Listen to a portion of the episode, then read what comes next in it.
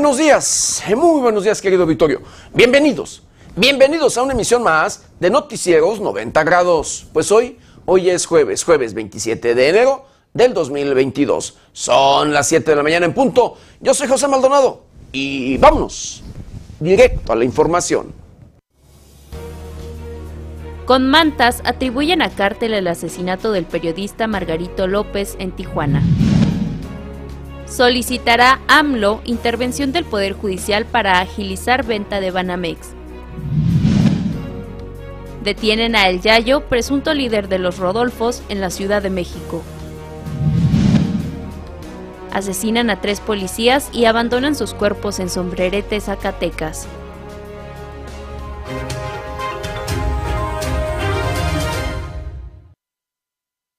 Bienvenidos, bienvenidos a una emisión más de Noticieros 90 grados. Pues sí, hoy, hoy ya es jueves, jueves 27 de enero del 2022. 27 días de este, el primer mes de este año 2022. Un mes y año difíciles, un mes y año complicados, un mes y año preocupantes.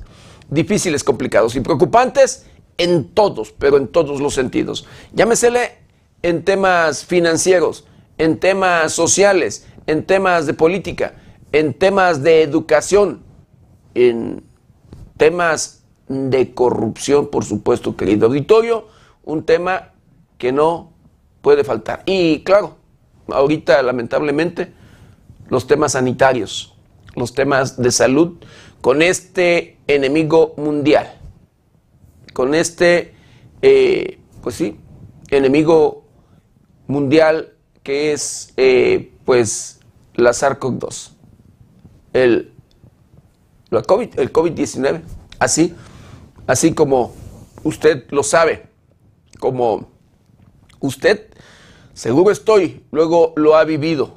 Eh, experiencia ya sea con un familiar cercano, un ser querido, eh, que pues luego ya se contagió, que ya estuvo eh, enfermo, que a unos les fue muy mal, que muchos lamentablemente pues luego llegaron a perder a, un integrante de la familia.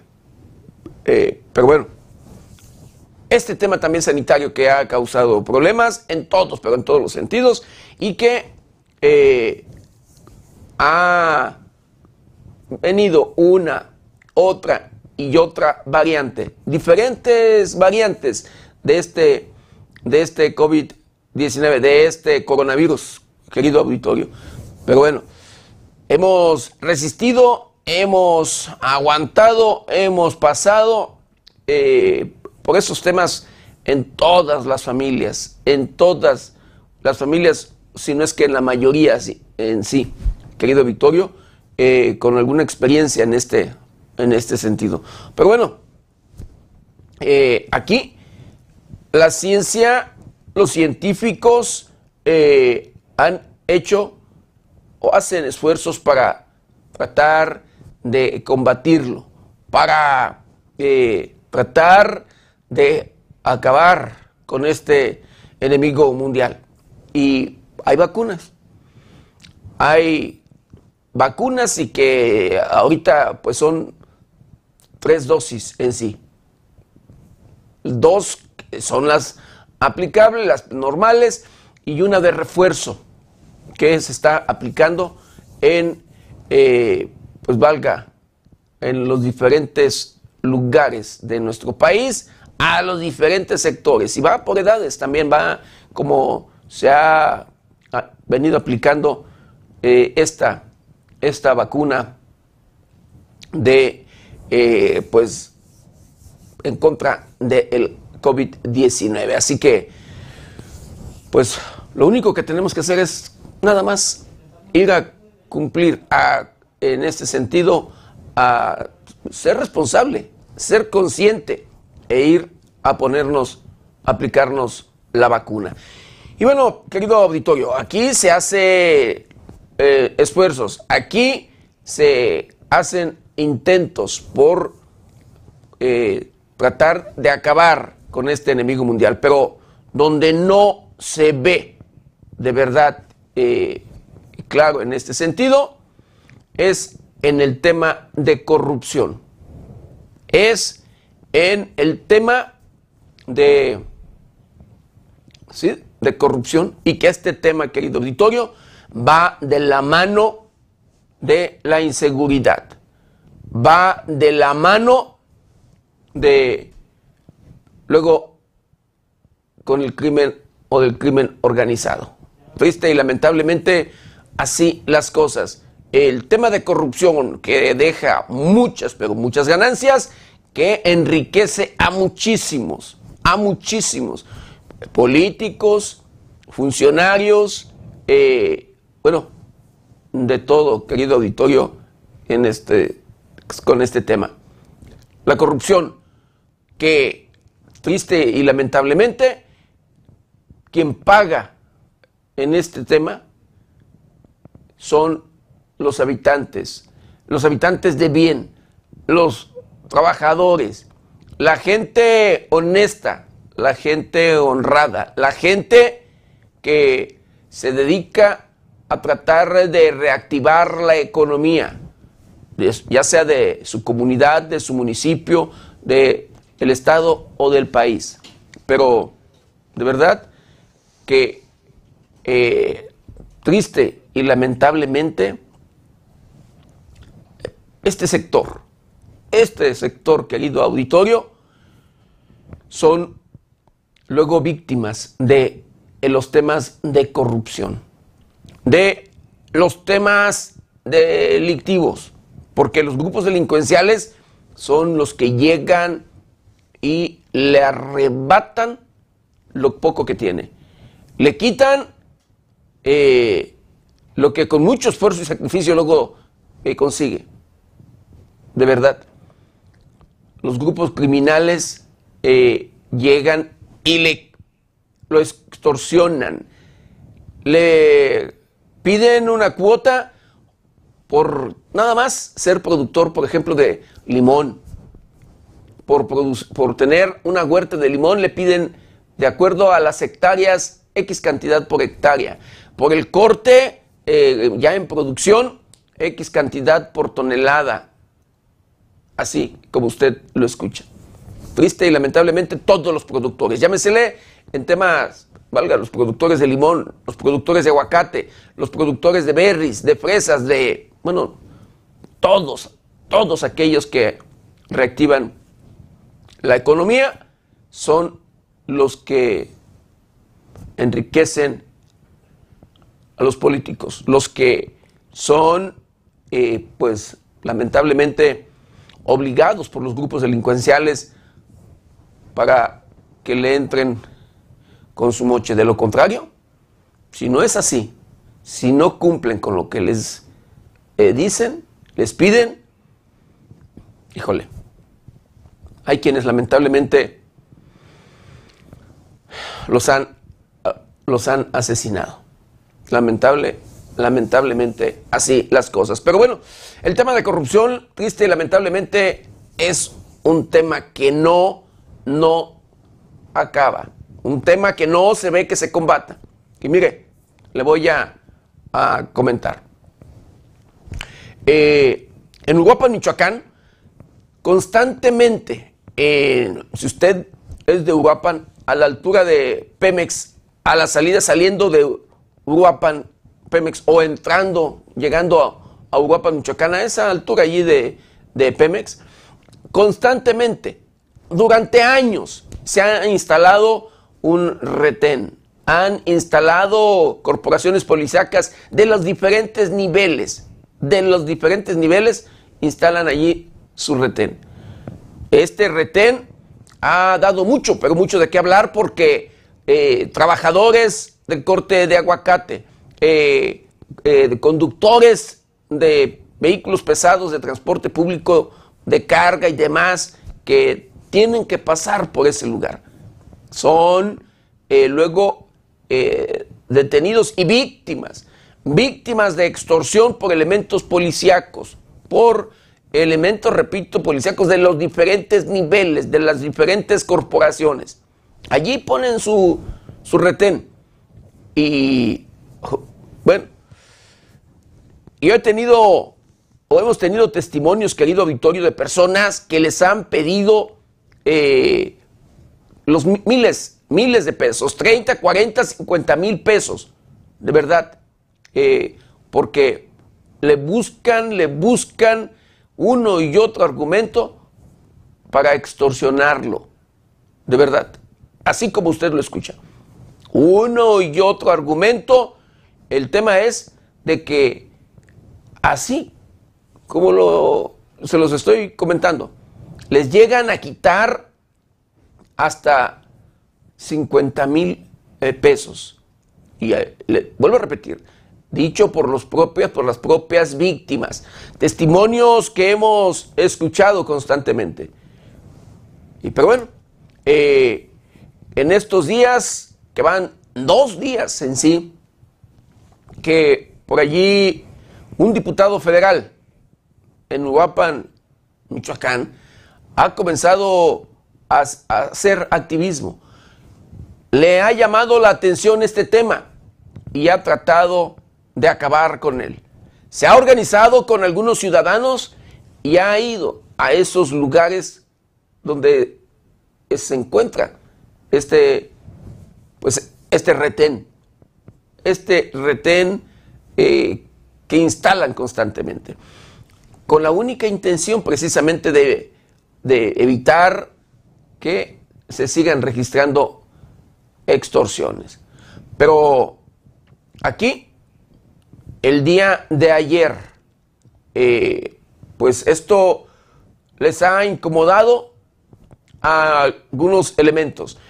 Principalmente, escuche usted, al encargado, al comisario, al eh, comisario comandante regional de la Secretaría de Seguridad Pública que recién lo acaban de nombrar. Tiene eh, una, no, no, no, ni una semana, ni una semana tiene de que lo nombraron. Y este recién nombrado por el propio secretario de Seguridad Pública del Estado de Michoacán, eh, el general este, Reyes, titular de esta, Ortega Reyes, el eh, titular de esta dependencia, quien ha eh, buscado y ha, estado tratando de militarizar eh, la Secretaría de Seguridad Pública. Nombró apenas cuatro valga, comisarios, nombró a comandantes regionales en cuatro lugares, entre ellos Uruapan. Y este militar quien es el del mando, hasta pistola sacó. Le sacó ahí al diputado, eh, arma amedrentándolo, la actitud, la prepotencia que se puede ver en los diferentes videos que luego fueron eh, emitidos. Y eh, así, como ve con esa, esa actitud, así están llegando. Así la prepotencia el abuso por parte de este, de este personal de militares que están extralimitándose, queriendo, eh, bueno, no respetan a nadie. Si no respetaron, si no respetaron al diputado federal, querido auditorio, imagínese usted lo que pasa con una persona, con un ciudadano, con un trabajador eh, común, de verdad. Imagínese usted lo que no hacen. Con eso queda claro el ejemplo de lo que son capaz, de verdad, de eh, pues estos elementos policíacos. Y más, ¿sí? créame, con esa actitud luego, pues uno confía o cree que con elementos eh, militares cambiarían las cosas. Pues sí, cambian, pero para mal y no para mejorar, de verdad. Eh, esto es triste y lamentable. Vean nada más. El pleito que hay incluso en la propia Secretaría de Seguridad Pública por el control de la misma, de esta dependencia. por esta, de esta institución de seguridad en el estado de Michoacán. Desde que llegó nuevo mando, el general eh, Ortega Reyes, querido auditorio, no permite que un civil eh, pues tenga allí mando también. El gobierno del estado de Michoacán, encabezado por Alfredo Ramírez Bedoya, nombró a un civil como titular militar al general, pero como subsecretario a, un civil y para tratar de, mediar, llevar allí más o menos el tema y no permitir que se militarice. En 100 días, 100 días que lleva el gobierno, los propios militares, en, la, en esta administración de el general eh, Ortega Reyes, querido Victorio, hicieron, deshicieron y traen, se han peleado, no permiten que civiles, repito, no le permiten, a, eh, no le permitieron al subsecretario eh, anterior en sí, querido auditorio, que trabajara. Por más esfuerzos que hizo y demás, no le permitieron porque dicen los propios eh, militares que es un civil y que con civiles no se puede trabajar, que porque los civiles tienen diferente forma de pensar, de actuar y demás. Y créame, le hicieron la vida imposible, le llenaron allí de, de pues comentarios y demás al gobernador del estado de Michoacán hasta que tomó la decisión de cambiar al subsecretario. Esto con la intención, desde luego, eh, en la Secretaría de Seguridad Pública de poner un militar. Pero el, gobernador cambia al subsecretario. 100 días, repito, nada más duró el primer subsecretario y pero vuelve a poner a otro civil así como usted lo escucha. Eh, ahora hay otro. Y de verdad, dicho por el propio personal de la Secretaría de Seguridad Pública, a José Ortega, también eh, así se llama José Ortega, eh, también le están obstaculizando.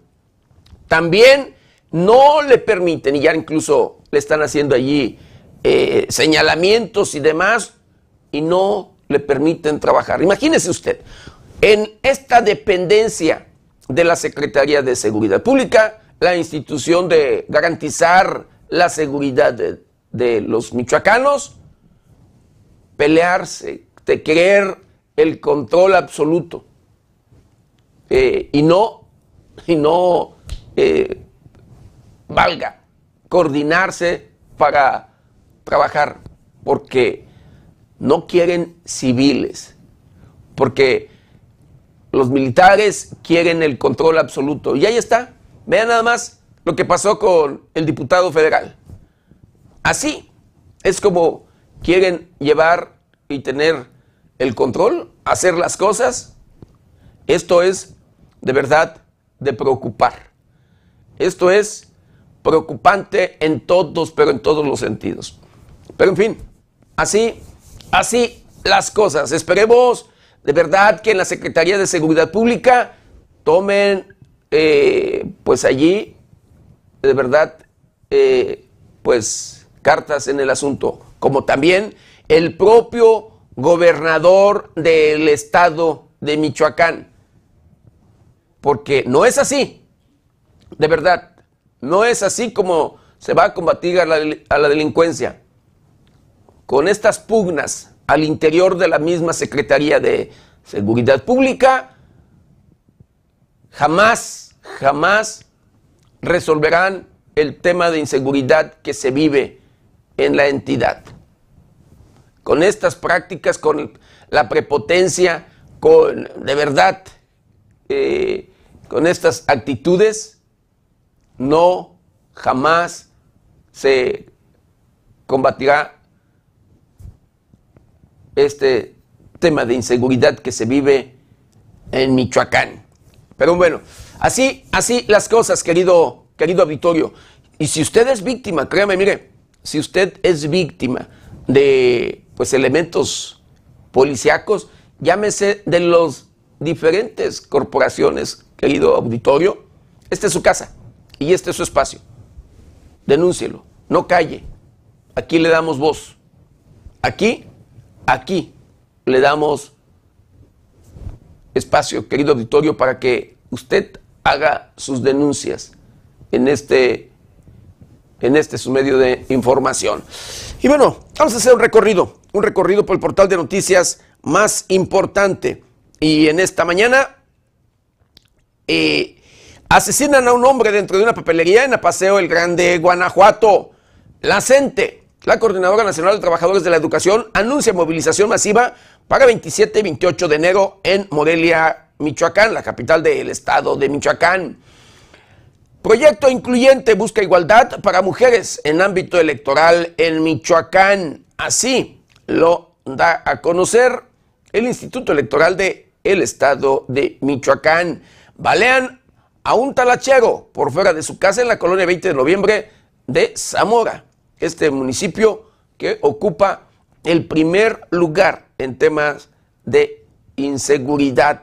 Triste y lamentablemente, eh, así, Zamora, de los 113 municipios que tiene la geografía michoacana, Zamora ocupa el primer lugar en temas de inseguridad.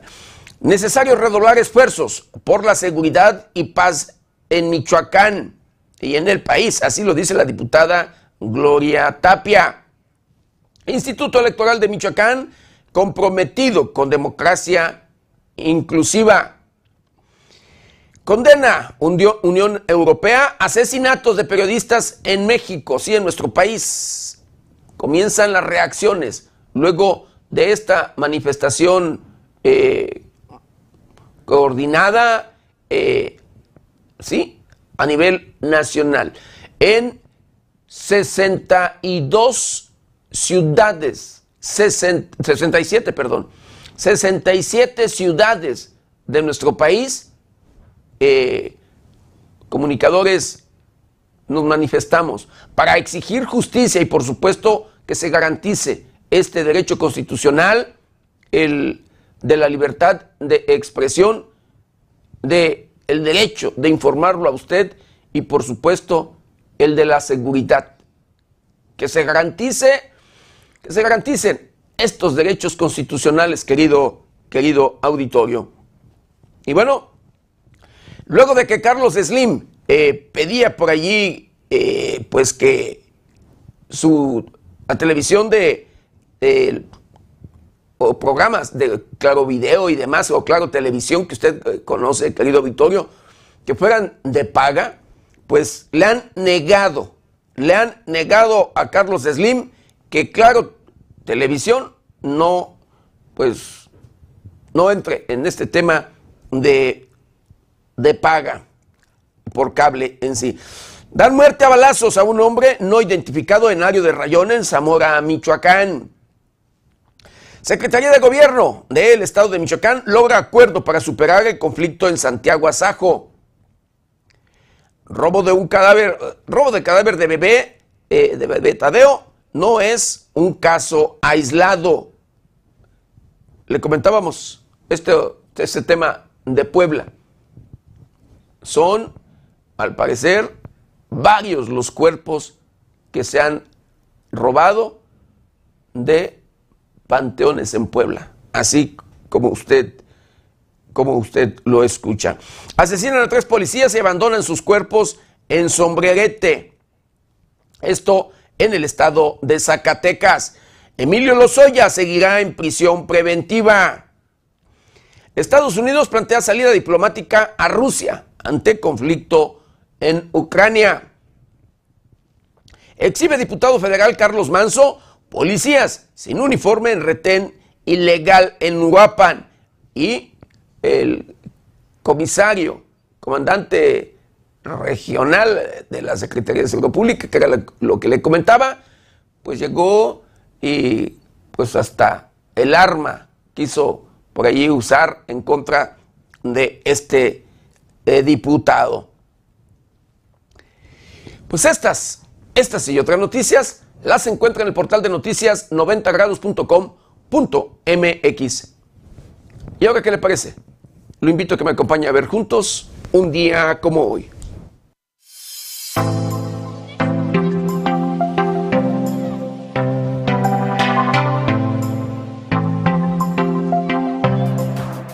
día como hoy, 27 de enero, pero del año de 1857, el presidente Ignacio Comofort decreta la Ley Orgánica del Registro Civil, primer ordenamiento que pretendía su creación y organización.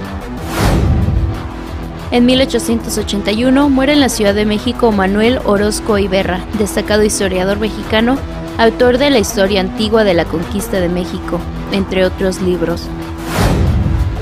En 1984 se inaugura en la Avenida México Coyoacán de la Ciudad de México las nuevas instalaciones de la Cineteca Nacional. El 27 de enero se festeja el Día Mundial del Pastel de Chocolate. Este rico postre es elaborado con cacao como ingrediente principal, el cual tiene muchos beneficios para el organismo y no solo engordar, el chocolate tiene propiedades afrodisíacas, antidepresivas y es un excelente estimulador del buen humor.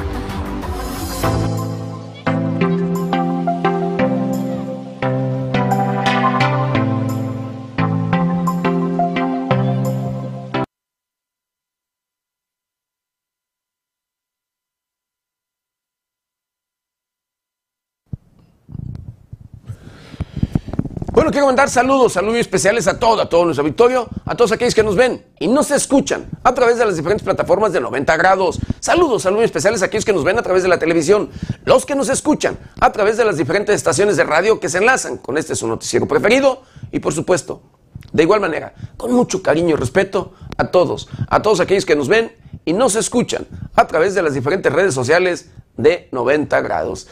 Y bueno, quiero Quiero mandar saludos, saludos muy especiales a Omar Ruiz Bravo, a, desde luego a eh, Chivo, Chivo Rodríguez, agradecer con mucho, con mucho cariño y respeto allí eh, pues, sus comentarios. Eh, hacer, ahorita lo, los leo, ahorita le comento. bueno, le quiero mandar saludos también a Sergio Gómez, a Joaquín Talavera, a Sergio Cortés Eslava, y a todo, de verdad, a todo nuestro auditorio. Eh, y bueno, Chivo Rodríguez dice, eh, buen día José Maldonado, saludos acá del otro lado de la cerca, o sea, de los Estados Unidos. Ya nos dio a todos, o no faltan muchos. Lo seguro es que nos va a dar a todos. Cuídense gente, ánimos. Hablando de este enemigo mundial precisamente del COVID-19. Luego dice, eh, por otro lado, lo que se puede, lo que se puede hacer, sí, dice, si el dice, por otro lado dice, ¿qué se puede hacer si el gobernador es aliado de los alcaldes malandros, corruptos? Ortega Reyes, Ramírez Bedoya son parte de la, de la clica. Si el gobierno federal no hace nada, Michoacán estará peor. Bedoya salió más descarado que el saliente. Todo mundo lo sabe. Le agradezco de verdad el comentario de Chivo de Chivo Rodríguez. Saludos muy especiales, por supuesto, también a don Alejandro Delgado. Agradezco con mucho cariño y respeto. También hizo comentario. Dice muy buenos días, don Pepe. Escuchando las mejores noticias. Cuídese. Le agradezco de verdad a, don Alejandro Delgado, el único artesano allá en Apatzingán, Michoacán, que hace, que elabora allí equipales, equipales típicos, originales de allí, de esta de esta región, de este municipio de Patzingán, Michoacán. Mando un abrazo muy especial, por supuesto, a don Alejandro Delgado. Saludos al gallo Junior Aguevalo. Eh, agradezco con mucho cariño y respeto también ahí su comentario. Dice muy buenos días, señor José. Dice que tengan un excelente día. Dice saluditos desde Zamora, Michoacán, eh, México. Saludos. Buen día para todos. Le agradezco de verdad también con mucho cariño y respeto al gallo Junior Aguevalos su comentario. Saludos a Rosa María, Rosa María eh, Contreras Robles. Dice, don José, buenos días. Oiga, no se va, no se ve nada. Eh, solo hay sonido, pero no imagen. híjole, me gustaría que me comentara porque parece que ya se corrigió.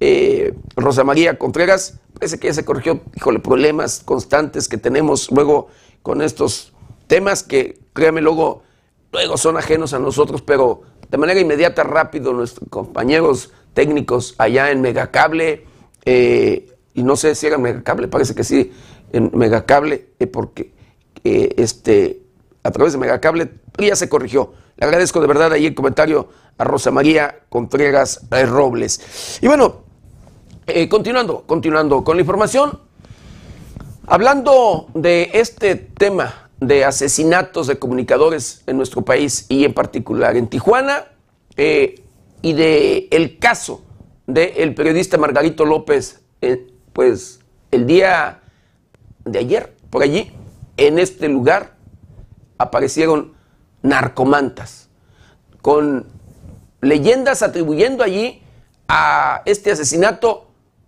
a un cártel, a un líder delincuencial de allí que opera en Tijuana, en Tijuana, Baja California. Dos mantas firmadas con la sigla CDS en referencia al cártel de Sinaloa fueron colgadas en dos puntos diferentes de la ciudad de Tijuana, acusando que el asesinato del periodista local Margarito Martínez fue orquestado por un grupo criminal rival. Margarito Martínez Esquivel fue el segundo periodista asesinado en México en 2022, el lunes 17 de enero, cuando se encontraba a bordo de su vehículo frente a su domicilio localizado en la colonia Camino Verde, Tijuana. Autoridades al periodista señor Margarito Martínez Esquivel lo mandó matar David López Jiménez, alias El Lobo, El Cabo, El 20 o La Bacteria, Mogrosos Mata Inocentes, porque piensa que él administraba las páginas donde solo hablaba de él y sus desechables. No le busquen mucho, atentamente, CDS se lee en el mensaje. Las mantas aparecieron en un puente peatonal ubicado en el cruce del Boulevard Benítez y la calle de los taxistas, delegación La Mesa y en otro puente a la altura de la clínica 27 de IMSS sobre el Boulevard Díaz Ordaz y calle 39 Sur, colonia Las Huertas, quinta sección. David López Jiménez, alias el Cabo 20, el Lobo o aquel hombre también es conocido, es un exoperador del cártel Jalisco Nueva Generación que actualmente trabaja con la alianza del cártel Arellano Félix y el cártel de Sinaloa de la fracción Los Chapitos, hijos de Joaquín El Chapo Guzmán. En Baja California, el grupo Cártel de Sinaloa que lidera Ismael El Mayo Zambada lucha por el control territorial contra los Chapitos, informó 90 grados.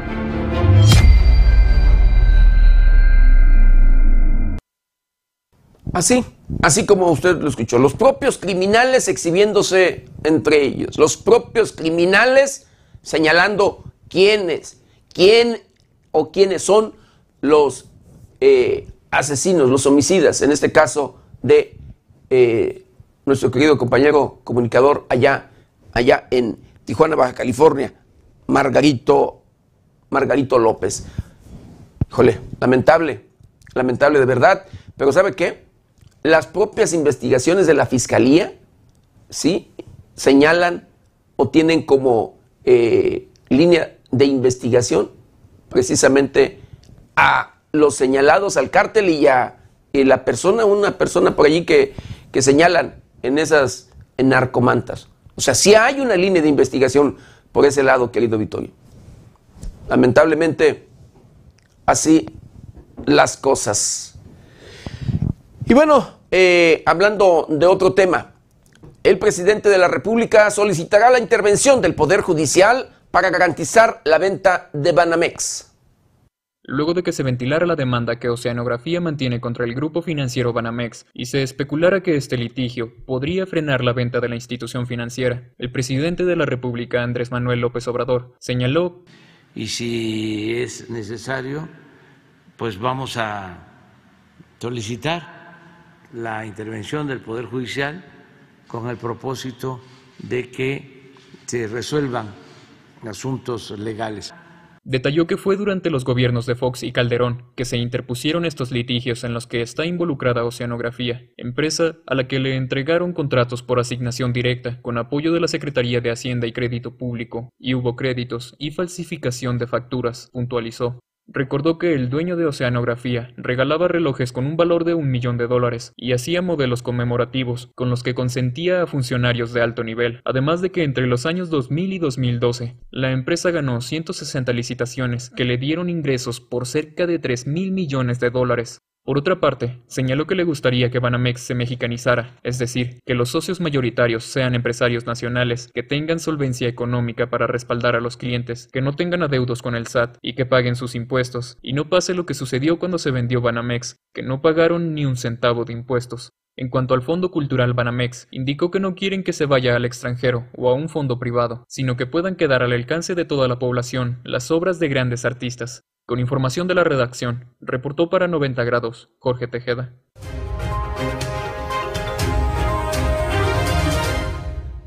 Bueno, vamos a, retomar, luego de que ya hablamos algo de política, vamos a retomar este tema de los homicidios de periodistas, las manifestaciones, la solidaridad, el apoyo que se ha visto a nivel nacional eh, en estos días, luego de estos eh, asesinatos, de estos cobardes asesinatos registrados en diferentes rincones de nuestro país. Lamentablemente tocó ahora Baja California, dos, dos compañeros, Margarito López y la compañera Lourdes Maldonado, asesinados eh, pues recientemente en, este mismo mes, en enero, allá en Baja California.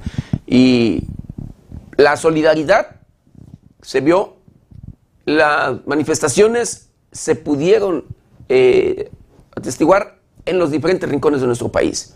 Michoacán fue un caso. Y en Michoacán son 11 homicidios que no se han resuelto.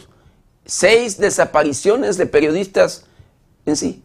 Y nadie, las autoridades calladas, nadie dice nada, nadie hace nada, como así como estos 11 comunicadores, son cientos y cientos de michoacanos, me, atrevería a decir que hasta miles, porque son miles de, de michoacanos asesinados constantemente eh, y muchos otros desaparecidos. Esto lo da a conocer el colectivo Ni Uno Más en Michoacán. Por medio de un posicionamiento, el colectivo de periodistas michoacanos Ni Uno Más condenó el asesinato de periodistas en México, el documento fue leído por la periodista Patricia Monreal en la manifestación que tuvo lugar en Morelia la noche del martes, con el contexto de una movilización nacional que alcanzó a 62 ciudades. A continuación, el pronunciamiento íntegro en el que demandan justicia por los casos de los asesinatos y desapariciones de periodistas y enlista los casos que se tienen pendientes en Michoacán, donde se contabilizan 11 periodistas muertos y 6 desaparecidos. En Michoacán nos sumamos a la movilización nacional de periodistas realizada de manera presencial en al menos 40 ciudades del país y de forma virtual en cientos de lugares más dentro y fuera de México. Los asesinatos de Lourdes Maldonado y Margarito Martínez en Tijuana, de José Luis Gamboa en Veracruz, todos ellos en menos de tres semanas, son el detonante de esta condena colectiva que hoy se reunió desde Chihuahua hasta Chiapas, de Córdoba hasta Uruapan, de Acayucán a Tijuana, de Durango a Cancún, de Culiacán a Michoacán y desde tantos otros lugares del país. Hoy los periodistas en México salimos nuevamente a las calles para recordar que no se mata la verdad, que la palabra no debe acallarse y que el Estado mexicano sigue fallando en garantizar un ejercicio periodístico libre de muerte, expresión y condena. En México nos siguen matando, gobiernos van y vienen y la violencia se ahonda la impunidad persiste, la persecución en rutina y el estigma contra el que hacer periodístico es alentado. El pronunciamiento que a nivel nacional hacemos por parte de la rabia e indignación porque los crímenes contra periodistas en el país siguen en la impunidad, matan a un periodista en México es como matar a nadie. Lejos de que haya investigación seria por parte de la Fiscalía en los estados y la Federación para que sepamos por qué matan a periodistas en este país y haya justicia, la cifra va en aumento. En el territorio mexicano la violencia de Estado, que incluye la presencia del crimen organizado, coludido con los gobiernos de los diferentes niveles, ha provocado zonas de silencio donde no hay condiciones para ejercer nuestra labor. Han asesinado, desaparecido, amenazado y obligado a periodistas a desaparecer de sus entidades. México continúa siendo uno de los países más peligrosos del mundo para el ejercicio periodístico. El número de compañeros asesinados y desaparecidos continúa en aumento. Con información de la redacción para 90 grados, Jade Hernández.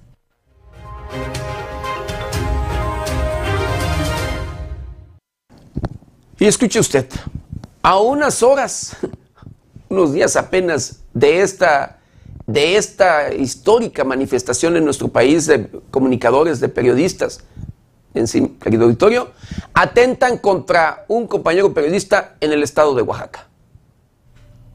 El periodista José Ignacio Santiago Martínez fue atacado a balazos en la región mixteca de Oaxaca la tarde del miércoles 26 de enero. El ataque tuvo lugar en la carretera que lleva a Tlaxiaco, donde el periodista se desplazaba con un par de escoltas que le asignó el mecanismo de protección a periodistas al encontrarse bajo amenaza.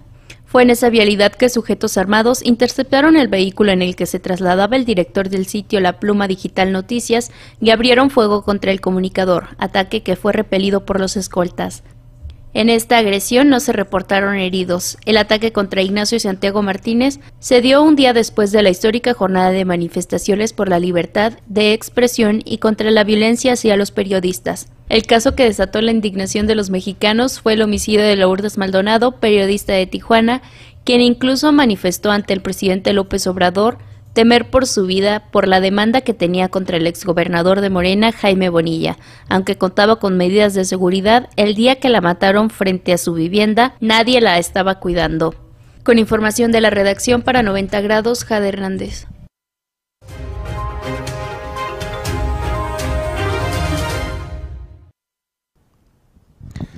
Se da cuenta de estos, de este descaro, de híjole, de estos temas de inseguridad incluso, el descargo del crimen, de la delincuencia y demás, o sea, luego de esta manifestación histórica, querido auditorio, que, bueno, por todos los rincones del país nos manifestamos, eh, que hay apoyo, respaldo, reacciones a nivel mundial en solidaridad con el medio periodístico de nuestro país. Y los grupos criminales, a ellos no les importa nada. Sí, a criminales aliados de políticos, aliados de autoridades, porque precisamente por eso están empoderados, porque son ellos los que luego llevan a ocupar puestos de elección popular al resto de políticos. Y saben que no, no pasa nada. Y ahí está, a unas horas de esta manifestación histórica, de que está en todos los medios nacionales e internacionales el tema,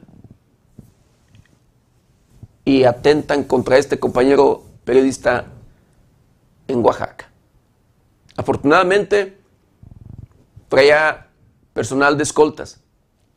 Pero le voy a decir, incluso el mecanismo, este mecanismo al que pertenecen los escoltas, eh, y me refiero a la dependencia del gobierno federal, el mecanismo para protección a periodistas, luego deja al resto de comunicadores, así como usted lo escucha, eh, a su suerte. Porque aunque sean beneficiarios del mecanismo de protección a periodistas, querido auditorio, a eso a ellos no les importa en lo absoluto nada. No son ellos y no, no somos sus familiares, ni en lo absoluto. Triste y lamentablemente, pero así la realidad. Pero en fin, quiero mandar saludos para antes de continuar ahorita con este, con este tema. Saludos, saludos especiales a Manuel Pérez. Eh, agradezco con mucho cariño y respeto y su comentario. Dice, siete días desaparecida. Exigimos la presentación con vida de Maritza Pérez Ornelas, levantada el 21 de enero en Changari, frente a la Fiscalía del Estado, esto en Michoacán, en Morelia, en Morelia, en Michoacán. Le agradezco de verdad el comentario de Manuel Pérez, pero vean nada más, o sea, esto que, comenta. O sea, eh, levantan a una mujer eh, frente a instalaciones de la Fiscalía en Michoacán, a unas instalaciones de, esta Fiscalía General de Justicia del Estado de Michoacán. Lleva siete días desaparecida, nos dice Manuel Pérez. Le agradezco de verdad con mucho cariño y respeto el comentario allí y la petición, por supuesto, de Manuel Pérez. Ojalá, ojalá aparezca de verdad con vida ella y muchas, todas, todas las personas que lamentablemente, pues luego están desaparecidas. Saludos, saludos muy especiales allí a Semei Verdía, el ex líder de los autodefensas en la costa michoacana. Agradezco con mucho cariño y respeto también ahí su comentario. Dice, saludos, buen día, licenciado. Dice, es lamentable los temas de seguridad. Dice, hace falta que el secretario de seguridad ya empiece a depurar la corporación, porque el pueblo ya está viendo que el gobierno, el, ya está viendo que el, gobierno, el gobernador nos está fallando con lo, que, con lo que prometió en campaña. Dice, ojalá cumpla con su palabra. Agradezco de verdad ahí el comentario de Semeí Verdía, ex líder de los autodefensas en la costa michoacana. Le mando saludos muy especiales a Jonathan eh, Giovanni Cárdenas Núñez. Le agradezco también con mucho cariño y respeto su comentario. Dice, saludos desde Los Reyes, Michoacán. Siempre escuchando las noticias en ruta, dice, en ruta mi compañero Miguel Ponce y Jonathan Cárdenas. Saludos, saludos a los dos, por supuesto. Les agradezco ahí con mucho cariño y respeto su comentario. Eh, Chivo Rodríguez dice, por ahí eh, dice, él está cumpliendo, hablando, eh, eh, contestando el comentario de CMI Verdía, dice, él está cumpliendo con sus aliados. No creo que todavía pasemos, dice, pensemos que Bedoya cambie de camiseta. Así nomás, porque amaneció, dice, saludos. Saludos muy especiales también a Sergio Gómez, agradezco también con mucho cariño y respeto su comentario. Dice, saludos señor José Maldonado, Dios lo bendiga, le agradezco y le mando saludos también muy especiales a Sergio, a Sergio Gómez. Bueno, hablando precisamente, continuando con la información y hablando de esos temas, eh, atentados eh, y demás en contra de periodistas y hablando en particular de los temas registrados en Baja California, en Tijuana en sí, el gobierno de México envía equipo de investigación a Tijuana para sumarse a las investigaciones de los homicidios de comunicadores. A través de un comunicado, el Gabinete de Seguridad confirmó el envío de un equipo especializado a Tijuana, Baja California, para apoyar las investigaciones en torno al homicidio de dos periodistas. Por instrucción presidencial, el Gabinete de Seguridad del Gobierno de México envió un equipo especializado a Tijuana, Baja California, para apoyar en las investigaciones en torno al homicidio de dos periodistas. El subsecretario de Seguridad Pública, Ricardo Mejía Berbeja, explicó que se instruyó a la secretaria de Seguridad y Protección Ciudadana, Rosa Isela Rodríguez, a trabajar en coordinación con la Fiscalía General del Estado y la Administración Local para esclarecer los casos de Margarito N. y Lourdes N. Mejía Verdeja estuvo en Tijuana con el fiscal general Ricardo Iván Carpio Sánchez para hacer una inspección en la vivienda de Lourdes N. en el fraccionamiento Las Villas, Ahí el subsecretario reiteró el apoyo irrestricto al gobierno de Baja California para fortalecer líneas de investigación y dio a conocer que existen avances importantes en las indagatorias. Agregó que son eventos que tienen características sui generis, por ello acudieron a constituir directamente en la escena de uno, que fue el caso de Lourdes, para ubicar espacio, territorio, circunstancias y así pudieran tener más claridad.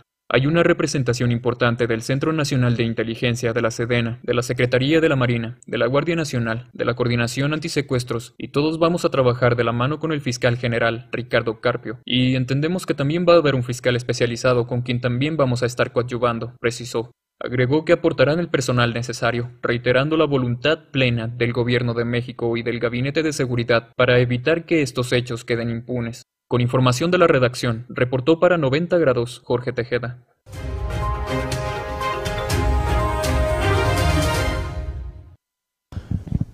Luego de estos eh, hechos registrados en nuestro país, los asesinatos de, contra de periodistas, la Unión Europea reacciona y condena, condena los asesinatos en México.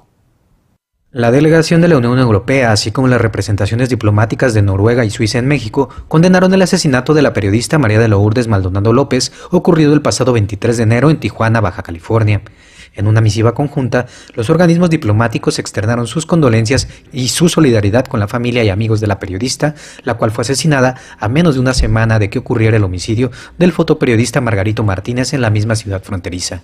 Aunque aún no se establece un vínculo claro entre el asesinato y la labor periodística de la señora Maldonado López, es el segundo asesinato de un periodista en Tijuana en menos de una semana, lo que demuestra una vez más el muy preocupante grado de violencia e intimidación al que se enfrentan muchos periodistas en México, así lo señala el documento. Las representaciones europeas lamentaron que, en lo que va del 2022, Lourdes Maldonado ya sea la tercera comunicadora asesinada, sobre todo porque en 2021 fueron asesinados nueve periodistas. La carta abierta indica que Maldonado Cubría temas políticos en su actividad periodística, incluyendo notas de corrupción en el estado de Baja California y había recibido agresiones previas. Además, era beneficiaria de medidas de protección por parte de las autoridades estatales.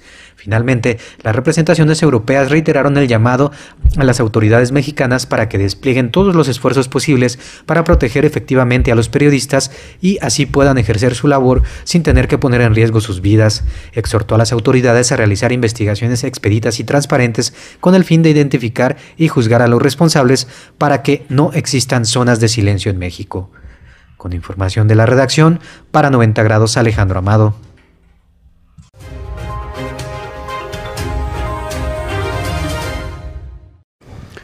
Pues así, así precisamente luego los mensajes de solidaridad de diferentes, de diferentes gobiernos del mundo. Unión Europea, los de los Estados Unidos, el embajador de Estados Unidos en México también se, solidarizó, eh, y bueno, el resto, el resto de países en sí, eh, pues manifiestan su solidaridad con el medio periodístico de nuestro país. Bueno, en otro tema, en otro tema, eh, hablando del tema de inseguridad que se vive en Michoacán, eh, bueno, hay quienes dicen que se debe de considerar el cambio de estrategia en, este, el tema de seguridad y uno de ellos es Movimiento Ciudadano.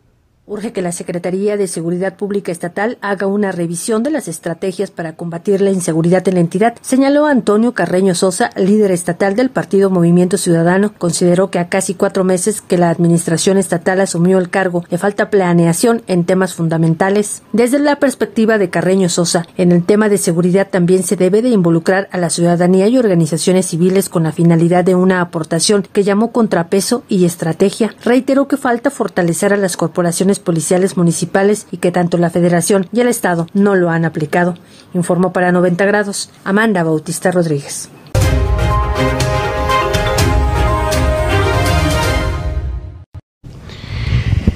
Bueno, hablando de esos temas de inseguridad, querido Vittorio, eh, en el estado de Michoacán, Morelia, la capital del estado, ocupa el segundo lugar en temas de homicidios y de inseguridad en lo general.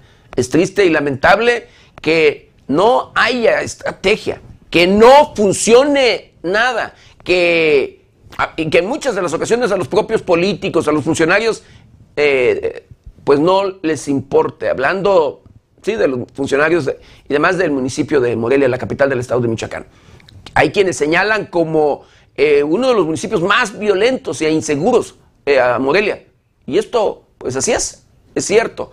pero bueno, el presidente municipal Alfonso Martínez Alcázar dice que la calificación a Morelia como violento es, dice, por evaluación de delitos que no son de su competencia. Así como usted lo escucha, deslindándose de responsabilidades cuando municipio, estado y federación tienen la obligación de cumplir, de hacer cumplir la ley.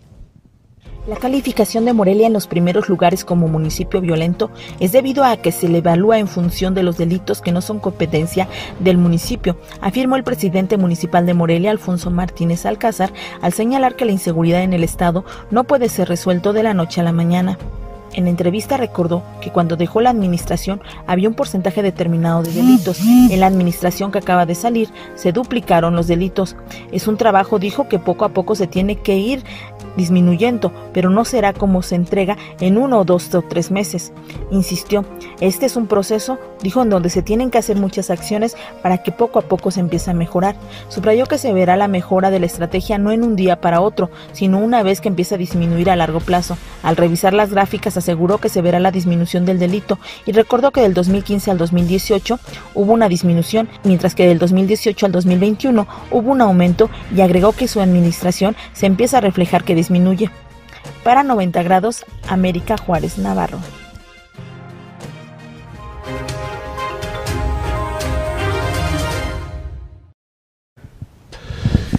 Y bueno, en, en Cuitzeo, una plaza comercial de textil, querido Vitorio, conocida como Texticuitzeo. En este lugar donde constantemente se registran extorsiones por parte de grupos criminales, donde los comerciantes sí son víctimas de delincuentes constantemente, tanto de las extorsiones, de secuestro y demás, y que no paga este tema. Bueno, eh, por allí eh, se registra un incendio en esta plaza.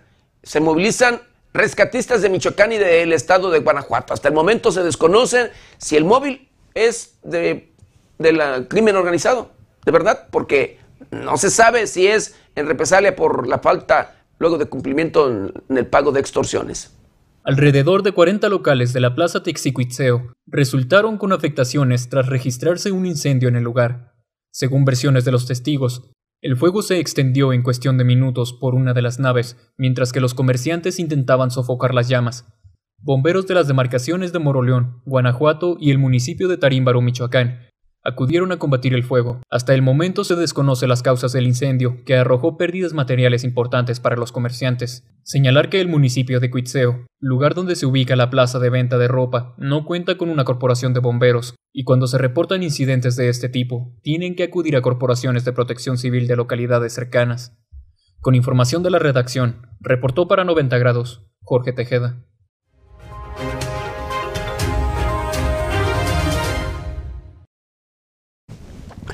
Bueno, quiero mandar saludos, saludos especiales a Leti Mendoza. Agradezco con mucho cariño y respeto ahí su comentario. Dice saludos, Dios te bendiga. Y luego dice, ya compartí. Le agradezco de verdad con mucho cariño y respeto allí el que comparta, de verdad que esto nos ayuda, ayúdenos. Ayúdenos de verdad a compartir para llegar a todos, a todos los rincones del planeta. Le mando saludos muy especiales a Lorenzo Blanco Salgado. Agradezco también con mucho cariño y respeto su comentario. Dice, a ver si con esta manifestación mundial le da vergüenza a López Obrador y ponga atención a la seguridad. Le agradezco de verdad, con mucho cariño y respeto también ahí su comentario. Chivo Rodríguez lo dice, este, este orador le está costando caro el soltar al personaje que todos sabemos. Periodistas, ciudadanía en general, asesinados. No hay otro culpable que el sistema podrido de gobierno. Los demás asesinatos es bien sabido que andan en cosas y que el gobierno no agarra partido con ningún grupo. Los deje que se den como Dios manda. Le agradezco de verdad con mucho cariño y respeto el comentario de Chivo, de Chivo Rodríguez. Y bueno, continuando, continuando con la información, pues escuche usted. Eh, en el estado de Guanajuato, donde también, híjole, el tema de seguridad es preocupante, personas de la comunidad o de una comunidad conocida como el Venado de Yostro, de Yostigo, de Yostigo, en el municipio de Irapuato, localizan un cuerpo desmembrado. En su paso a un costado de la carretera federal Irapuato a Basolo, vecinos de la comunidad Venado de Yostiro, en el municipio, localizaron el cuerpo desmembrado de una persona. Se trata de un hombre de identidad desconocida, que se encontraba cercenado dentro de bolsas plásticas color negro y en una de las cuales se apreciaba parte de la cabeza, por lo que fue reportado a la línea de emergencias 911 alrededor de las 9 de la mañana. El suceso fue atendido por elementos policíacos, quienes al confirmar los hechos dieron parte a la Fiscalía General del Estado. La unidad especializada de investigación de homicidios llevaron a cabo las averiguaciones correspondientes en la zona, dando inicio a una carpeta de investigación. Con información de la redacción, reportó para 90 grados Jorge Tejeda.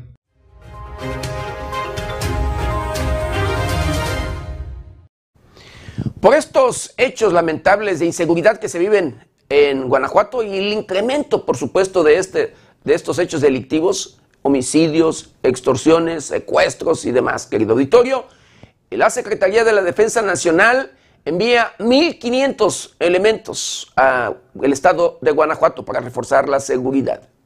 Arribaron al estado de Guanajuato 1.500 militares de la Secretaría de la Defensa Nacional. Esto tras la reunión que el gobernador Diego Sinué Rodríguez sostuvo con el presidente Andrés Manuel López Obrador en Palacio Nacional se dio a conocer que la Secretaría de la Defensa Nacional a través de la Comandancia de la 12 Región Militar y la 16 Zona Militar, como parte de la Estrategia de Seguridad del Estado, en el marco del Plan Nacional de Paz y Seguridad 2018-2024, arribaron a la entidad más de 1.500 efectivos que integran la Fuerza de Tarea Conjunta México. Los elementos de infantería, paracaidistas, fuerzas especiales y de la Guardia Nacional se integrarán a las comandancias de la 12 Región Militar y la 16 Zona Militar, Con esto suman ya 6.000 soldados desplegados en Guanajuato, como parte de la Fuerza de Tarea Conjunta México, incluida en el Plan Nacional de Paz y Seguridad 2018-2024. Con información de la redacción, reportó para 90 grados Jorge Tejeda.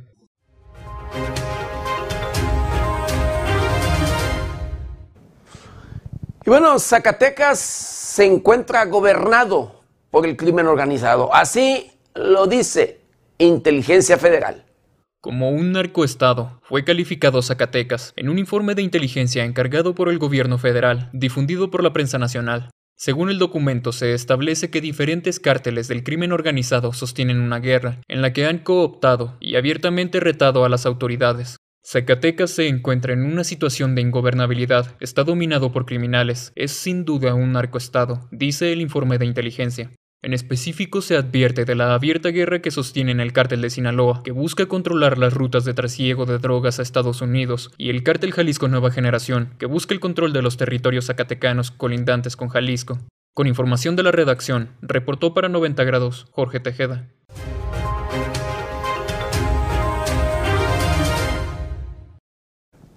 Así como usted lo escucha, la delincuencia, híjole, en todos los rincones del país, en todos los rincones, operando, haciendo presencia y llevando a cabo, por supuesto, estas prácticas delictivas de la extorsión, del secuestro, asesinatos, eh, violaciones de mujeres y demás, peleándose el control de las diferentes plazas, municipios, o de, así. Triste y lamentable, pero vea nada más hasta dónde y hasta dónde llega este informe de inteligencia en sí, lo que exhibe el incremento de ahí de, híjole, de, no, no, de este tema de que se encuentra gobernado por el crimen, por el crimen organizado. Y ahí mismo, en Zacatecas, se advierte, advierte este informe de inteligencia, inminente choque de cárteles en esta entidad. Un informe de inteligencia encargado por el gobierno de México advierte de un inminente choque entre los cárteles de Sinaloa y Jalisco Nueva Generación por la disputa de control territorial que ha convertido a Zacatecas en un narcoestado. Peor aún, advierte que en los próximos días o semanas podría verse una gran confrontación entre los citados grupos delictivos. Esta confrontación, indican las fuentes de inteligencia, es en el caso del cártel de Sinaloa por el control de los límites de Zacatecas con Coahuila y Durango, ruta de trasiego de droga hacia los Estados Unidos. Asimismo, para el cártel de Jalisco Nueva Generación, la lucha es por el control de los territorios colindantes con Jalisco y Nayarit.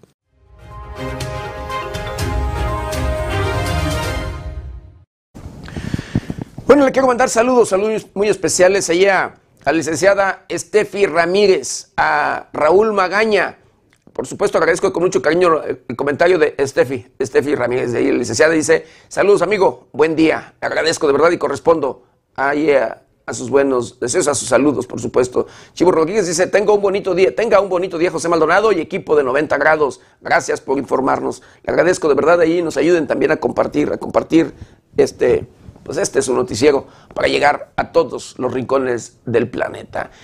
Y ¿sabe qué? Allí mismo en Zacatecas, que la violencia imparable, asesinan a tres policías y abandonan sus cuerpos en la comunidad del Sombrerete. Los cuerpos sin vida de tres policías fueron localizados al interior de un vehículo en el municipio de Sombrerete, Zacatecas, muy cerca de los límites con el estado de Durango. De acuerdo con la Secretaría de Seguridad Pública de Zacatecas, los cuerpos de los elementos policíacos presentaban impactos de, arma de fuego y fueron localizados en una camioneta Ford Windstar color arena cerca del libramiento de Sombrerete en la salida que va a Chalchihuites. La escena del crimen fue acordonada por personal de la Fiscalía General de Justicia de Zacatecas, la cual atrajo la investigación y ya realiza los análisis periciales para determinar las causas de la muerte de los policías. El Ayuntamiento de Sombrerete, encabezado por el edil Alan Murillo, emitió sus condolencias a las familias de los uniformados y señaló que el municipio cooperará en todo lo que esté en sus manos para que la Fiscalía lleve a buen término su investigación y se puedan deslindar las responsabilidades por el multihomicidio. Con información de la redacción para 90 grados, Alejandro Amado.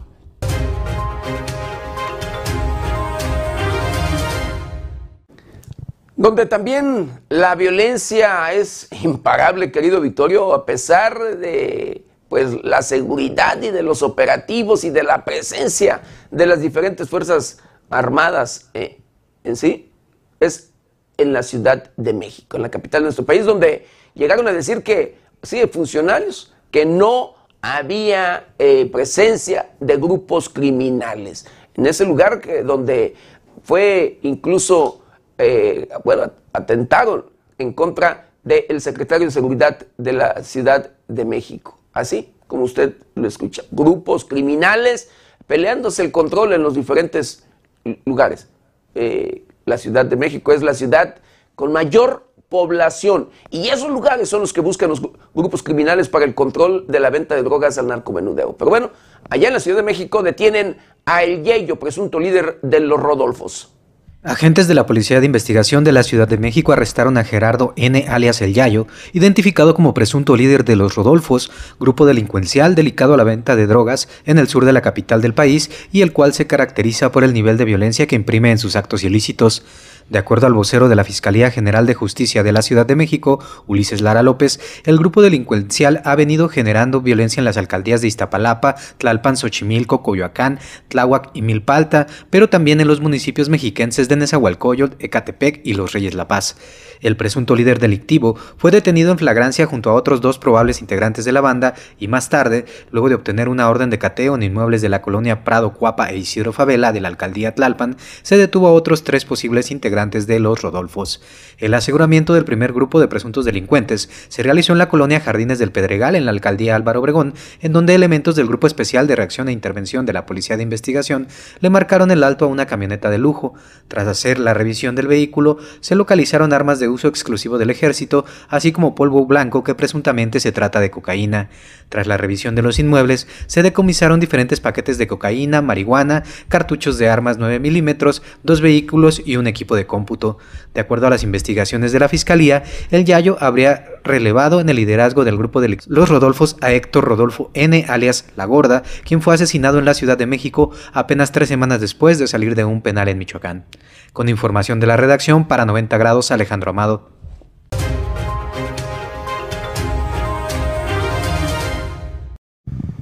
Bueno, y en Zaguayo, Michoacán, en el bajío de la entidad, eh, un presunto delincuente agrede a elementos de la Secretaría de Seguridad Pública y Guardia Nacional. Estos repelen la agresión y es abatido. Derivado de una persecución y un enfrentamiento, los agentes de la Secretaría de Seguridad Pública, en conjunto con los elementos de la Guardia Nacional, abatieron a una persona del sexo masculino, al parecer presunto integrante de una célula delictiva, mismo a quien le fueron aseguradas dos armas de fuego y dos credenciales del Instituto Nacional Electoral, cuyas fotografías coinciden con sus características físicas. Como parte del reforzamiento de seguridad interinstitucional de esta demarcación, los oficiales de la Policía Michoacán, en coordinación con el personal de la Guardia Nacional, realizaban tareas de disuasión del delito cuando se percataron de un vehículo de la marca Volkswagen circulando de manera inapropiada, por lo que se le marcó el alto, indicaciones que el conductor evadió. Ante esto se inició una persecución. Momentos después, el auto perdió el control y se estrelló contra una barda perimetral en la calle Independencia en la colonia Valle Verde de la cabecera municipal. Posteriormente, el implicado agredió al personal de seguridad con disparos de arma de fuego, acción que fue repelida por los agentes del orden, Resultado de estos hechos fue abatido el conductor. Una vez realizadas las labores correspondientes, al interior del automóvil fueron encontrados un fusil y una pistola, diversos cartuchos percutidos, así como las dos credenciales oficiales que al verificar los datos de una de las identificaciones se corroboró que el implicado tenía antecedentes penales por el delito de homicidio en el estado de Jalisco. Con información de la redacción para 90 grados, Jada Hernández.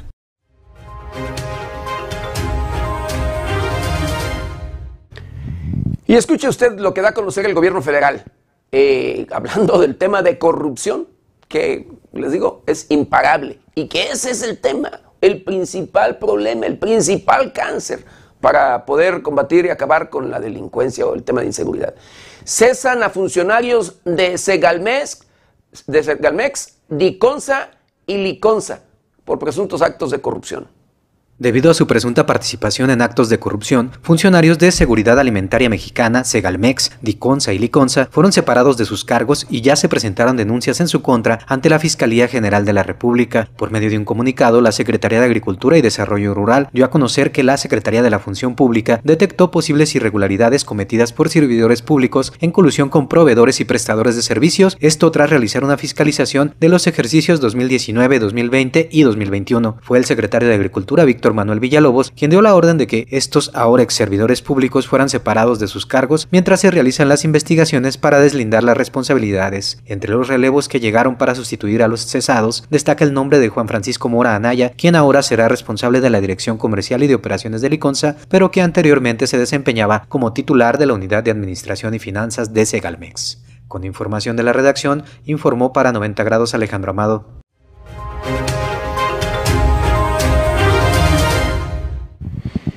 Y en otro tema, hablando de este enemigo mundial del COVID-19, de esta pandemia, querido auditorio, de este coronavirus, los casos de COVID se triplican al sur de nuestro país. En una semana, así lo da a conocer incluso, escuche usted, este organismo eh, panamericano de salud. La Organización Panamericana de la Salud advirtió durante su conferencia sobre el COVID-19 que en la última semana los casos se triplicaron en los estados del sur de México. La directora de la OPS, Carissa Etienne, en la conferencia de prensa en la que habló sobre la actualización semanal del estado de la pandemia en América Latina y el Caribe, señaló que el aumento de casos en México es contrario a la disminución registrada en América del Norte, Detalló que en la última semana se reportaron más de 8 millones de nuevos casos de COVID-19, que representa la mayor alza semanal desde el inicio de la pandemia, y también las muertes registraron una subida de 37% con 18.000 nuevas. Esto deja en claro que Omicron se ha convertido en la variante del SARS-CoV-2 predominante en toda la región en este momento, aseguró la directora de la OPS. Con información de la redacción, reportó para 90 grados Jorge Tejeda.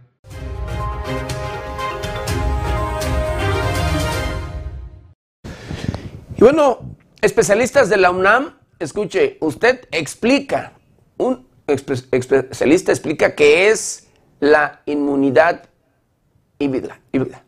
De acuerdo con los últimos datos, México, como el resto del mundo, se encuentra en una posible etapa final de la pandemia por el COVID-19, según estimaciones de la Organización Mundial de la Salud. Por otro lado, en este contexto es muy probable que la mayoría de las personas ya cuenten con una inmunidad híbrida ante el virus del SARS-CoV-2, ¿Qué significa esto? Señalan que se trata de una combinación entre la inmunidad natural que adquiere una persona cuando se contagia de coronavirus y la que genera una vez que recibe la vacuna. Cuando una persona se infecta previo a la vacunación y luego se vacuna, se genera inmunidad híbrida. Esto, a final de cuentas, le permite al sistema inmune que remedie muchos de los síntomas del COVID-19 postergado o largo, el famoso long COVID, y la respuesta inmune se centra o estandariza de tal manera que no haya procesos inflamatorios, como sí se ve con la inmunidad natural, aseguró Alejandro Sánchez, investigador del Instituto de Biotecnología de la UNAM. Con información de la redacción, reportó para 90 grados Jorge Tejeda.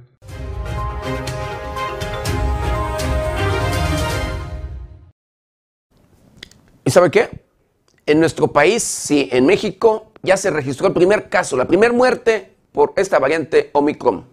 Este 26 de enero se registró en Aguascalientes la primera muerte provocada por la variante Omicron de COVID-19 en México. Señalan que se trata de una mujer de 84 años internada en el Hospital General de la Zona 1 del IMSS. Asimismo, la persona contaba con un esquema completo de vacunación por parte de la farmacéutica estadounidense Pfizer desde principios del 2021. Y por otro lado, a pesar de que la Secretaría de Salud confirmó el descenso este martes 25 de enero, no se informó la fecha exacta. No obstante, se conoce que fue ingresada con síntomas y confirmada con COVID-19 tras una prueba realizada el 14 de enero del 2022. Para 90 grados, Jade Hernández.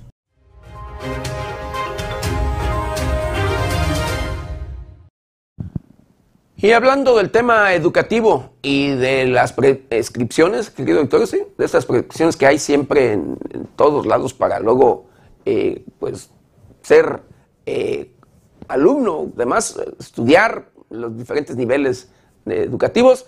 La Secretaría de Educación del Estado de Michoacán anuncia prescripciones y luego da a conocer también que habrá la modalidad virtual. La Secretaría de Educación del Estado de Michoacán anuncia que las prescripciones para el siguiente ciclo escolar se llevarán a cabo del 1 al 16 de febrero del presente año. Ante la pandemia, los registros se harán a través de la página www.cego.mx o presenciales con todas las medidas sanitarias pertinentes en localidades sin conectividad. Por otro lado, la Secretaría de Educación del Estado hace un llamado a padres de familia o tutores a realizar el proceso de preinscripción para menores de edad que van a ingresar a primero, segundo y tercer grado de preescolar, y primero de educación primaria y primero de secundaria. Para efectuar el proceso en línea, padres de familia o tutores deberán contar con la CURP del menor, nombre y clave de al menos tres escuelas de su interés, así como correo electrónico en el que recibirán información de su trámite. Es de mencionar que los datos que brinden deberán estar vigentes y correctos, ya que se necesitarán al consultar la información e imprimir el comprobante. Al concluir el llenado de la preinscripción en línea, el sistema enviará una liga con su ficha, en la que deberán ingresar la CURP para poder consultar el resultado, así como imprimir el documento. En cuanto a la preinscripción presencial en localidades sin conexión a Internet, es necesario tener el CURP en original y copia, y acta de nacimiento y constancia de estudios, así como cartilla de vacunación en el caso de preescolar. Con información de la redacción, reportó para 90 grados Jorge Tejeda.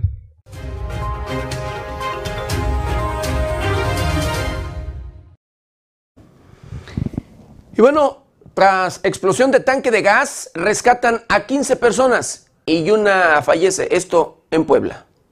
A medianoche del martes 25 de enero, un edificio departamental se derrumbó tras una explosión ocasionada por acumulación de gas LP. Hasta el momento se reporta una persona fallecida y 15 personas resultaron heridas. Los primeros reportes indican que alrededor de las 10.30 horas del martes, cuando vecinos reportaron un fuerte estruendo que cimbró a sus casas, al lugar arribaron Cruz Roja, Protección Civil Municipal y bomberos para auxiliar a los lesionados que fueron rescatados.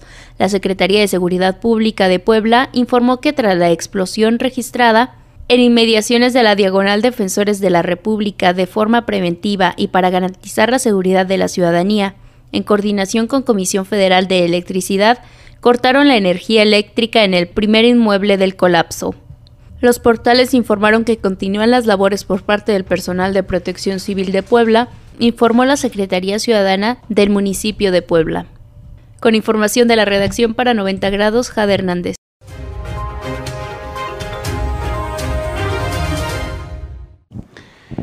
Y querido auditorio, sobre el tema este que usted ya conoce, le informamos en su momento de la localización del cuerpo de un niño, de un cadáver, en un basurero de un centro penitenciario en, allá en Puebla. Pues bueno, un diputado eh, de la Ciudad de México dice que el robo del cadáver del bebé Tadeo no es un caso aislado. El robo del cadáver del bebé Tadeo no es un hecho aislado, así lo afirmó el diputado local por el Partido Acción Nacional, Federico Dorín Cázar, quien acusó al gobierno de la Ciudad de México de ocultar información y maquillarla, pues afirmó que las exhumaciones ilegales en el Panteón de San Nicolás Tolentino ocurren al menos desde hace un año. El diputado panista acudió la mañana del miércoles al cementerio en cuestión y acompañado de la también diputada local Daniela Álvarez de la Asociación Parlamentaria Ciudadana, exigió que las autoridades capitalinas den con los responsables de esta lamentable situación.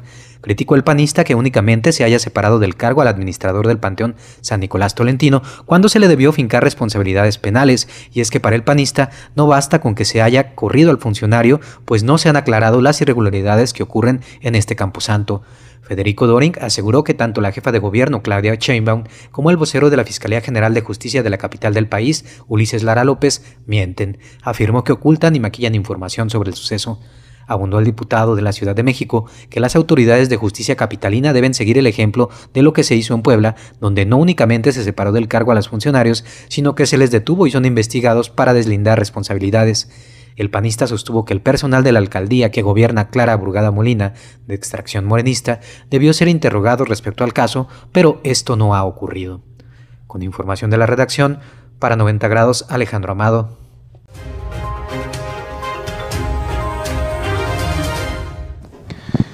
Es preocupante de verdad, porque efectivamente en el panteón donde fue exhumado o robado el cuerpo de pues, este eh, niño, este cuerpecito en sí, eh, resulta que había otras fosas también abiertas que no contaban con, los cuerpos. Entonces, esto de verdad es para preocupar en sí.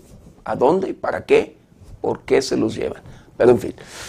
Hablando de este conflicto eh, allá en Ucrania y demás, Francia, Rusia, Alemania y Ucrania se reúnen por el Tratado de Normandía. Francia, Alemania, Rusia y Ucrania se reunieron el pasado 26 de enero en París por el Tratado de Normandía. De acuerdo con el tratado, El último formato que se tuvo de esta cumbre fue en el 2019 en París. El ejército ucraniano y los separatistas prorrusos se enfrentaron en el Donbass desde el año 2014, donde el medio de tensión después de que Rusia desplegara más de 100.000 soldados rusos cerca de la frontera ucraniana. En la última reunión, los presidentes de Rusia y Ucrania llegaron a acordar nuevos puntos, uno de ellos el intercambio de prisioneros. Ucrania insiste en que se realice una nueva cumbre, pero Rusia tiene una postura en donde considera que Kiev debe de sentarse a negociar con Moscú y no con los rebeldes que son apoyados por el Kremlin. Con información de la redacción para 90 grados, Jade Hernández.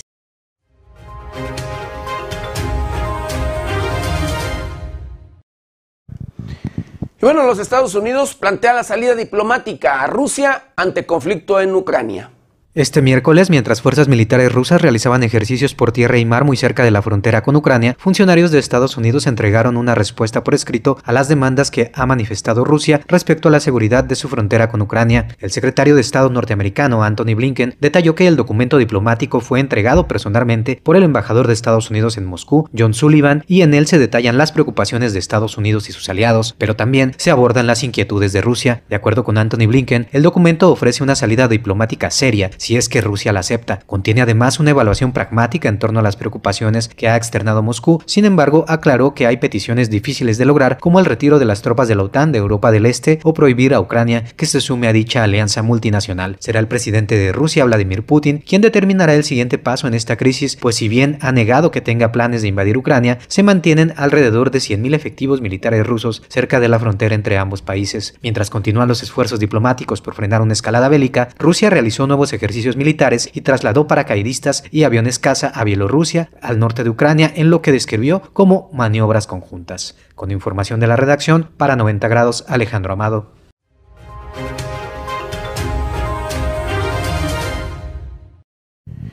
Mientras tanto, China obtiene aprobación para imponer aranceles a los productos de Estados Unidos. Por medio de un comunicado, la Organización Mundial de Comercio OMC este miércoles le concedió autorización a China de imponer aranceles a los productos de Estados Unidos con un valor aproximado de 645 millones de dólares. El gobierno estadounidense calificó como profundamente decepcionante la autorización por parte de la OMC, además de que el país americano no puede apelar esta decisión. La determinación de la OMC se remonta a un viejo litigio entre China y Estados Unidos, las cuales, con medidas que son aplicadas por Estados Unidos a múltiples productos de procedencia china, entre ellos el acero, mástiles, eólicos, papel y tubos. De acuerdo con la OMC, el dumping es cuando una empresa exporta un producto a un precio muy inferior al que aplica normalmente en el mercado de su propio país.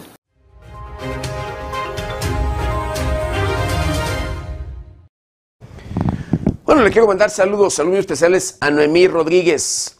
Mando un, un saludo muy, muy especial, por supuesto, a la licenciada Steffi Ramírez y a todo, de verdad, a todo nuestro auditorio. Y bueno, la Guardia Costera de Florida, eh, sí, en los Estados Unidos, busca 39 personas desaparecidas por volcadura de su embarcación.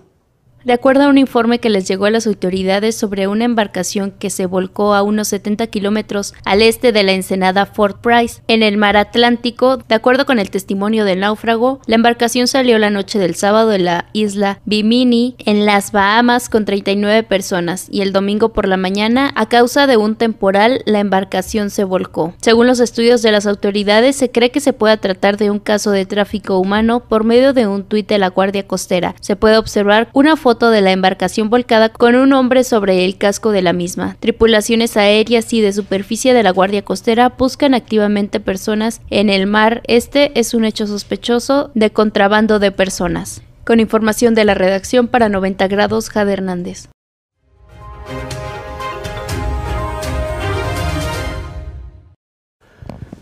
Y bueno, para que no nos sorprendan los cambios climáticos, querido Vittorio, las lluvias, estos frentes fríos, Vamos a conocer el pronóstico del tiempo para las próximas horas.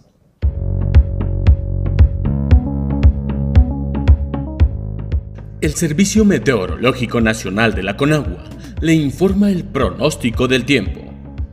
Canales de baja presión extendidos sobre el occidente del Golfo de México y la península de Yucatán, en interacción con el aporte de humedad, originarán lluvias e intervalos de chubascos sobre el noreste, oriente y sureste de México, incluida la península de Yucatán, siendo lluvias puntuales fuertes en zonas de Nuevo León, Tamaulipas, Veracruz, Tabasco, Oaxaca y Chiapas.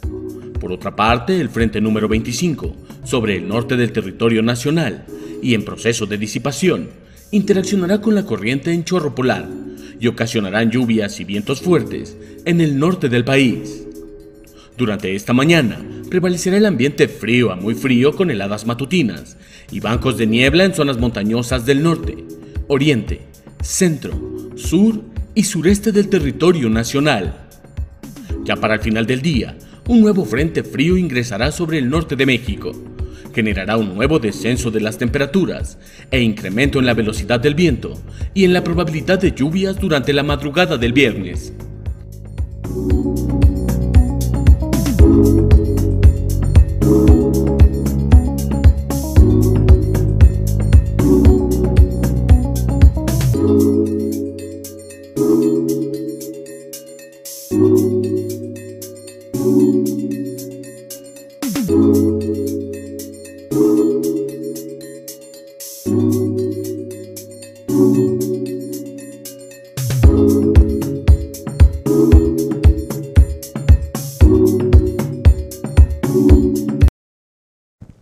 Llegado al final de una emisión más de Noticieros 90 grados. No sin antes quiero agradecer de verdad infinitamente el que nos hayan acompañado en este su noticiero 90 grados. Agradecerles de igual manera el que nos ayuden, nos ayuden a compartir este su noticiero para llegar a todos los rincones del planeta.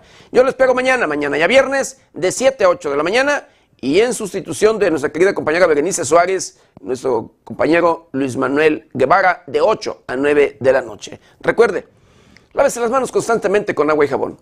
Utilice gel antibacterial, cubrebocas, careta de ser posible. Guarde su distancia, cuídese y cuide a los suyos.